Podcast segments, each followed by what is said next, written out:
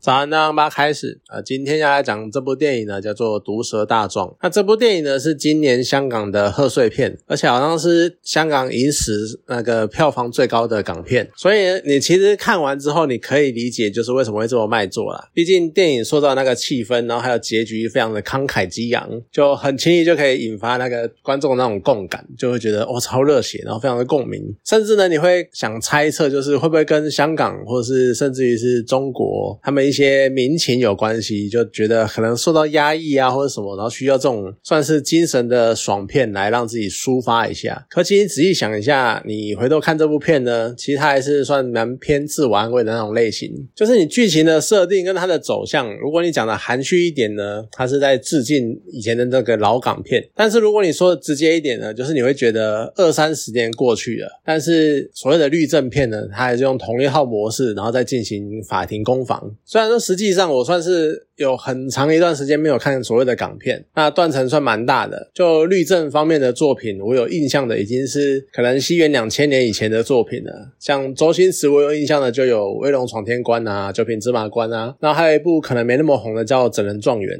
那在那个差不多那个时期，我还看过另外一个演员的作品，就他是戴眼镜，然后也很蛮常演律师，而且好像有点港剧。不过他那个风格呢，就是比较像现代法庭的那个样子，因为他们都穿时装，就是现代的装扮这样子。可是，一时就想不起他的名字叫什么。好啦，总之呢，这些律政作品的风格就是一定会先有个冤冤狱，好，这是想当然的。然后呢，真正的凶手他一定有一个非常硬的背景，那大概都接近那个法院是他家开的，那什么求证、裁判，所有人都是他的人那种那种程度。那前面这些特征呢，算蛮常见的。毕竟你放诸四海，全世界的电影都差不多，永远都是小虾米对抗大金鱼，是很固定的流量密码。可是港片呢，他们最大的重点在于。尾声都会结在辩方呢，他们用话术，然后套出真相，然后让实际上是真正凶手的证人，他可能说溜嘴，或是心虚，或者什么的，所以间接或直接的承认罪行。然后呢，最后被告就会沉冤得雪这个样子。就你可能以前看会觉得哦超热血超嗨的，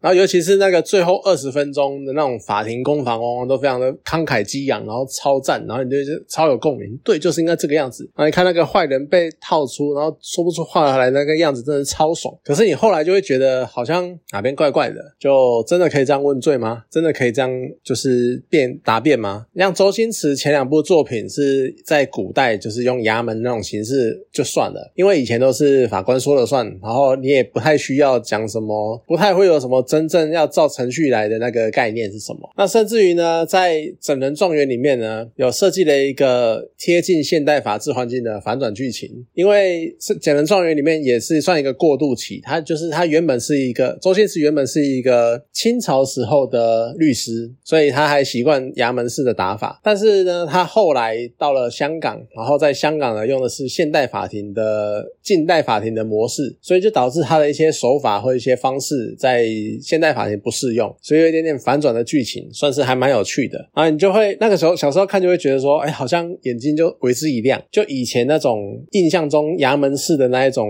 法官讲。讲什么就什么，然后律师或是所谓的状师可以随便问话那种情况，好像那个认知被改变了。可是呢，整个毒舌大壮，他那个精神感觉又好像回到清代衙门的一样。就是虽然说他们还有什么呃什么反对啊，什么我要反对你的意见干嘛干嘛的，可是他整体来说到最后还是回到像可能以前清朝在衙门在办案的那种感觉，所以你就会觉得有点错愕。不过毕竟我不是香港人，我不知道当地的社会环境是什么状况，那我也不是。法律相关的从业人员，所以我不太确定所谓实际的法庭运作到底应该是怎么样子。所以也许真的是我个人的感觉，就是我一直觉得主角林良水他的那个问话的方式超级诱导的。我们不是。看很多警匪啊，或是律政片，都会讲说不要诱导犯人嘛，不要诱导问话之类的。可是你就会觉得说他一直在诱导吧。不过电影倒是倒带出了一些蛮有趣的观点，就是你看，像我们现在很多很多人都会强调程序正义，就是整个过程，你整个办案的过程，然后你整个审判的过程要符合一定的程序，那这样才能够相信最后判出来的结果。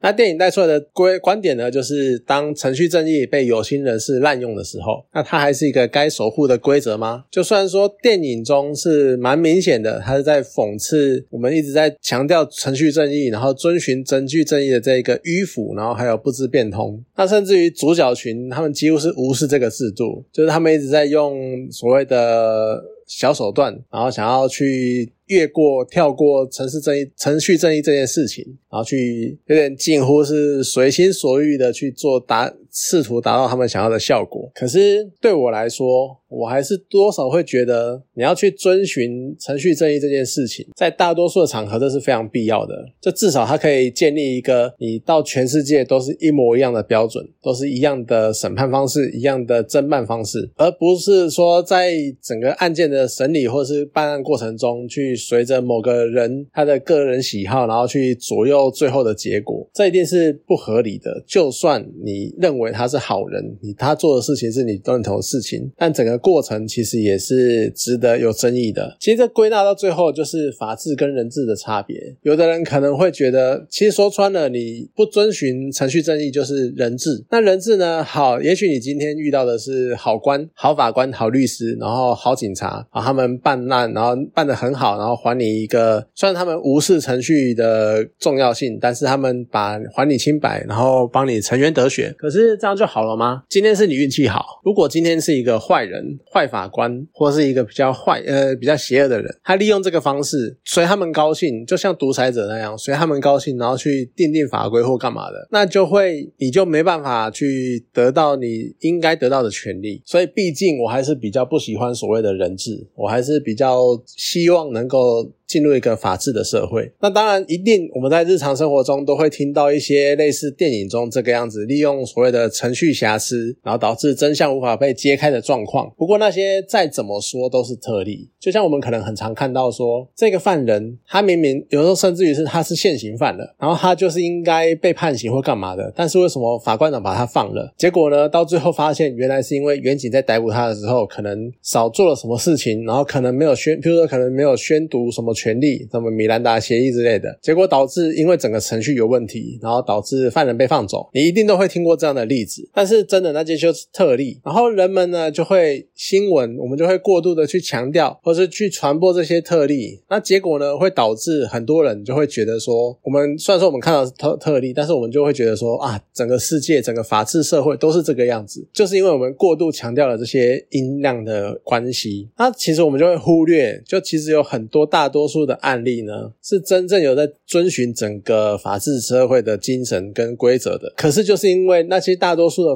惯例呢，他们就是乖宝宝嘛。所以他们没有报道价值，所以就不会被人家注意到，这是一个蛮微妙、蛮奇妙的结果。那电影呢，它其实也呈现了一个长久以来我心中的一个怀疑，就是当林良水呢，他会在法庭上面播放一个偷录的录音档，虽然说他被制止了，然后法官呢也要求陪审团无视刚刚听到的东西，可是我从以前到现在，我看就算是欧美的律师剧，或是看到台湾或是呃日韩的律师剧，我都会觉得说，你这样讲真的有用吗？就是你是陪审团。你刚刚听到一个算是几乎是口供那样的那种决定性的证据，那叫你忘记，你就真的会忘记吗？这已经在你心目中，这在你心中埋下一颗种子，就怀疑这样子，你一定会觉得说这到底是真的，你一定很想知道这件事情到底是真的还是假的。那他一定会对你的立场有所影响，就是连法官这种这么接受法律专业训练的人都不能说他们一定不会被受被这些任内容影响，更何况就是陪审团是来自非法律相关行。业的一般民众，就我觉得可能严重一点，应该是要把这整个陪审团就视为他们已经受到污染了，可能他们资讯已经不公立、不不公正了、不中立了，那应该全部撤光，然后换一批，然后让整个审判重启才对。虽然说很浪费社会资源，但是为了有公平的办案过程，我觉得这是应该要的。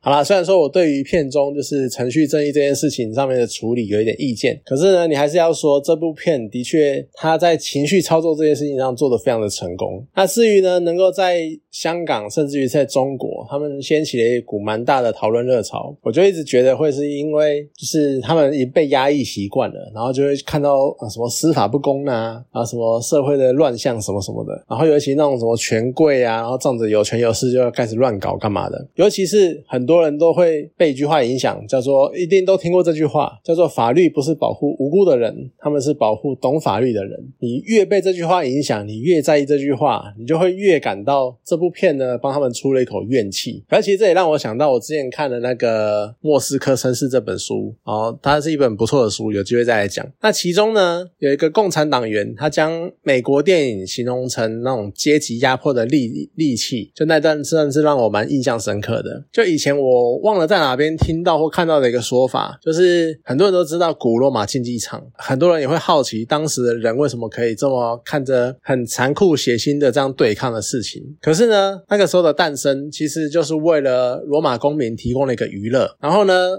他们那个时候就会统治阶层就会觉得说，我们只要让人民吃得饱，然后又可以提供这种娱乐呢，去麻醉他们，他们就不会反抗了。那电影呢，就也。在莫斯科绅士里面，就也被当成拿来是这种样子形容，就是我们只要用电影来呈现一些面相，然后让观众觉得哦好爽，看这个超赞的，然后一泄心中的怒怒气怨气这样子。所以看完电影之后，就什么没什么事情都没有了，什么情绪都没有了。就是会不会毒舌大壮也是一种这种麻醉药，就不知道是不是了。好了，今天这部电影呢就讲到讲到这边，好，谢谢大家。